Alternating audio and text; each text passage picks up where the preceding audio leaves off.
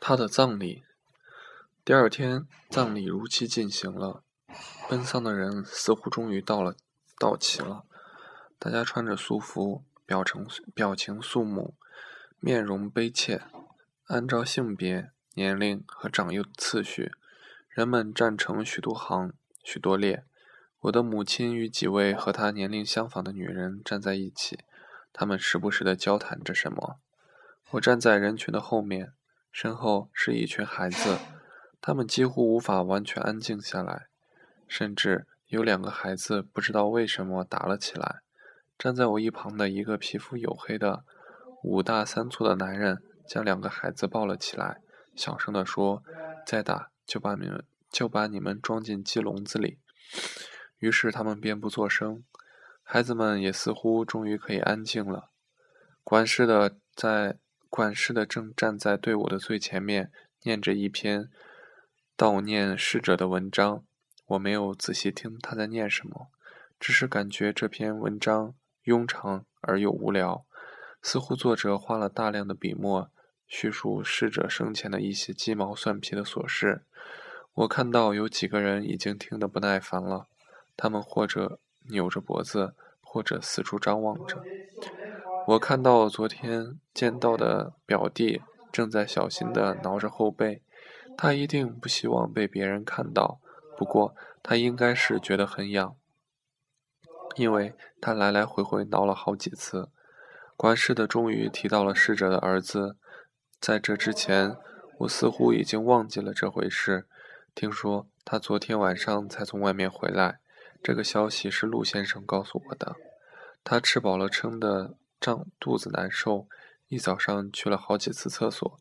他总能打听到一些奇怪的消息，比如逝者的儿子在外面娶了两个老婆，有一个竟然还是个瘸子；再比如逝者的姐姐和哥哥上了一万块钱的彩礼钱。这些消息总能吸引到我，不过我依然很厌恶他。不知道过了多久，总之是很久。太阳照得我脑子发晕。后背也已经湿透了，管家才结束那拖拉无比的悼念词。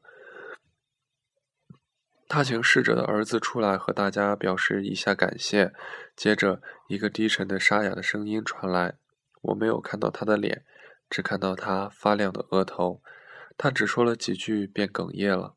于是管家郑重地说：“行礼。”在他的指挥下，我们向逝者的棺木行礼。礼毕后，人们自动地让出一条道。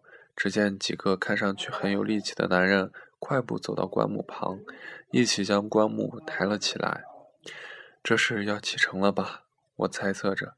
母亲看上去有些悲伤，她不停地擦拭着眼泪。我没敢多看她。站在我前面的是一个肥头大耳的家伙，他的雪白的脖颈上布满了汗滴。棺木经过我们面前时，他突然转过身子，面对着我。我并未去看他，因为我一直盯着棺木。我闻到了一股油脂的清香，似乎里面还夹杂着其他味道。棺木出门后，送葬的队伍便自然而然地形成了。我走在后面。只是我的身后没有了孩子，他们都快都被自己的父母牵着。我们走得很慢，走着走着，队伍便四分五裂了。人们像散步一样，三五成群的在棺木后面走着，大家的脚步并未显得沉重，似乎变得悠闲了。偶尔，大家会议论路边的植物以及不远处田野里的庄稼。我觉得有些热。于是便将外套脱了。母亲走了过来，对我说：“会冻着的。”说完，她便走开了。我没有穿上外套，依然把它放在我的右胳膊上。鞋子里大概是灌进去了小沙粒。我走到一棵树旁，脱下鞋子，将里面的沙粒倒了出来。再走一会儿就要到墓地了。我有些庆幸路程不是很远，否则单单走路。都是痛苦的。棺木似乎很重，抬棺木的人换了好几手。一开始，送葬的队伍走在棺木后面，这似乎也是礼礼俗规定的。然而，因为抬棺木的人走得相对慢一些。不久之后，有些送葬的人就走到了棺木前面。我旁边的一个老人看到了，生气地说：“赶着去投胎，还是赶着去陪葬？先人还未走，自己就走过去了，都是些不孝子孙。”他咳嗽几声，吐出一口痰，又继续在那里喋喋不休。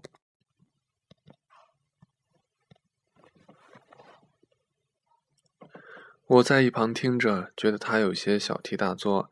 一到墓地，大家便找地方坐着休息。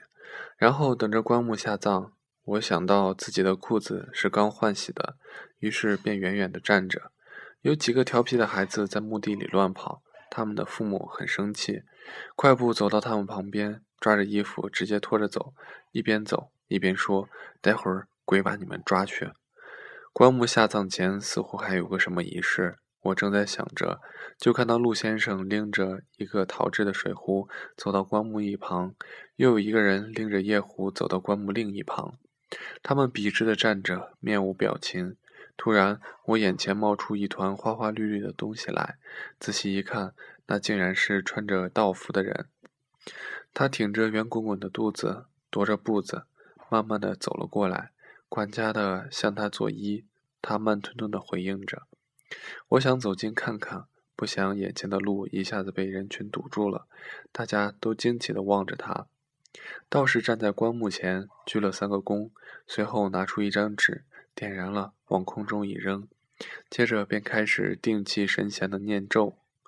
我以为他会舞剑或者跳大神，于是便很期待。然而他念了半天咒语，或许是经文，就宣布仪式结束了。他迈着步子，又晃悠悠地离开了。我觉得十分无趣，并且疑心他是个骗子。到了下葬的时候，逝者的儿子跪在地上，头贴着地，哭得十分伤心。看到了吗？这样的孝子！我身旁的一位妇人不停地称赞着，还不时擦着鼻涕。他的身上散发着劣质的香水的味道，我的脑子被熏得有些迷糊，我感到有些窒息。于是便离开墓旁，在一棵大树下，我见到了许久未见的童装。他几乎认不出我来。你胖成这样子了，是水肿浮肿吗？他说话似乎有点结巴。他看到我没说话，就从口袋里摸出一包烟和一盒火柴。你要要要要吗？他说话真的有些结巴了。我戒掉了，是吗？戒烟和自杀都是一样的蠢，一样的想不开。说完，他便点上一支，眯着眼抽了起来。你知道他是怎么死的吗？我蹲下身子，一边拨弄着小草，一边问：“死都死了，何必还问呢？肯定是病死的吧？谁知道呢？也许……哎，谁知道呢？”他似笑非笑地看着我。我看着不远处送葬的队伍移动，便知道仪式仪式快要结束了。你还没结婚吗？他突然问我。我站起来，拍了拍手，拿下帽子，说：“没呢。”哦，他只应了一声，便不说话了。快要结束了吧？我问他。他听到了他们的哭声，心里突然变得难过起来。他没说话。我慢慢向前走了几步。等等吧，还一会儿呢。他说道。我感到十分悲楚，我觉得我快要流泪了。这边说不定有野兔子，烤着吃，哈哈。他一边剔着一堆干草，一边笑着说：“我没做声，觉得他似乎有些可厌。可厌。”太阳洒在身上，暖烘烘的。他走到我身边，把胳膊搭在我肩上，看着不远处的人们，说道：“要结束了吧？你今天要回家吗？”“不知道。”我闻着他嘴里有股重重的烟油味儿。“去我家吧，我家也没有人。”他说完，他吐了一口痰。然后做了个太极推手的动作，那样子真像个神经病。葬礼结束了，我站在路旁等着母亲。人们迈着不快不慢的步子走出墓地，他们的身上似乎升起淡淡的烟。我看着几个老人依旧在擦拭着眼眼泪，他们被搀扶着慢慢走过我的身旁。那天我见到的那个妇人站在坟前，她旁边站着的是逝者的儿子。他们直直地站立着，看着墓碑前已手烧成灰烬，仍冒着青烟的纸钱发呆。他们身后，管事和两个男人正在小声嘀咕着什么。我看到母亲和一个女人一边交谈着，一边慢慢向我这边走来。他们的表情有些古怪。母亲终于走到我身旁，她我小声地说道：“我今晚可能不回家。”母亲斜着眼看了看我说：“哦。”说完便继续和身边的女人交谈。我觉得自己被遗弃了一般。我的同窗正在树下打太极拳，他的动作笨拙至极，远远看上去像一个猴子在玩杂耍。陆先生拎着一个筐子走过来，满头大汗地站在我跟前，一边擦着汗，一边问我：“你今晚回家吗？”我摇摇头。“那你到我家里坐坐。”我又摇了摇头，然后说：“改天吧。”我其实也很久没去过你家了，但今天是没办法了。他听了，露出遗憾的表情。我看了看手上拎，他看了看手上拎着的箱子，又看了看我说：“里面有些糖果，你带点回去吧。”我立刻摇摇头，摆摆手说：“这是不合适的，我是不能要的。”他听了，点点头，随后走开了。看着他拎着箱子走开，我竟然觉得有一点悲伤，仿佛他也是被遗弃了一般。我走到树下，同窗。同窗依旧在打的太极拳，他做了一个白鹤亮翅的动作，随后问我：“知道这是什么动作吗？”我点点头。是什么？他似乎有点站不稳了。鸭子下蛋，我冷冷地说。阳光依旧有些强烈，我觉得跟我觉得很暖和。我没有打算脱掉外套，因为突然起风了。我和同窗走在回家的路上。我们早就不见参加葬礼的人们了，连管事及老妇人、逝者的儿子都已经走在我们面前前面了。他们经过我们身旁的时候，管事的喊了我一声，我立刻停了下来，笑着看着他：“回家吗？”他边走边问我：“是的。”我跟着走了起来。有时间就去我那里坐坐吧。他挤了挤眼睛问我：“我不知道应该怎么回应他，于是就没说什么。”只是点点头，老妇人回头看了看我，轻轻笑了笑。她旁边的中年男人也回头看了看我，他看上去很悲伤。他的鼻子很小，眼睛很大，厚厚的嘴唇上是浓密的胡子。他的脸上有许多痣，下巴上还有一道疤。他向我点了点头，便转过去，低下头继续向前走着。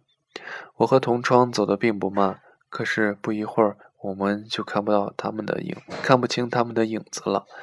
我们走这么慢干什么？同昌突然问我。我没有回答他。我的脑子里在想着管事的，你知道吗？他儿子娶了两个老婆。哦，我听说了。经过一块菜地时，我闻到一股重重的大粪味儿。娶了两个老婆，这实在是，这是怎么能行的呢？他又开始抽烟。我没说什么。我看到柳枝已经开始吐绿了。说实说实在的，结婚跟吃饭一样，都是无聊的事，有什么意思呢？不能这么想不开，你说是吧？是的，你说的对。但是我并没有仔细听他在说什么。虽然如此，我很快就要结婚了。他们家很有钱，不过我不怕。说完，他把烟蒂扔到路边的小沟里。有钱总是好的吧？我觉得腿有些酸，我从不在乎钱，真的。你看这老头子死了，留下一些钱，全都给儿子了。他说完，吹了一个长长的口哨。我听了，立刻问他：“他儿子孝顺的问，孝顺吗？”他听了，皱了皱眉头，说：“别人家的事情，少说去。”我有些生气，并后悔答应去他家做客。他又说了几句关于他未婚妻的家境的话，我觉得很无趣，没有理会他。他似乎有些尴尬，只好说：“小心眼了吧。”说完便，他便告诉我：“老头子，老头子的儿子很孝顺。”我依然觉得很无趣，我觉得有些热了，还渴得厉害，于是便对同窗说：“快走吧，去你家喝口水。”啊。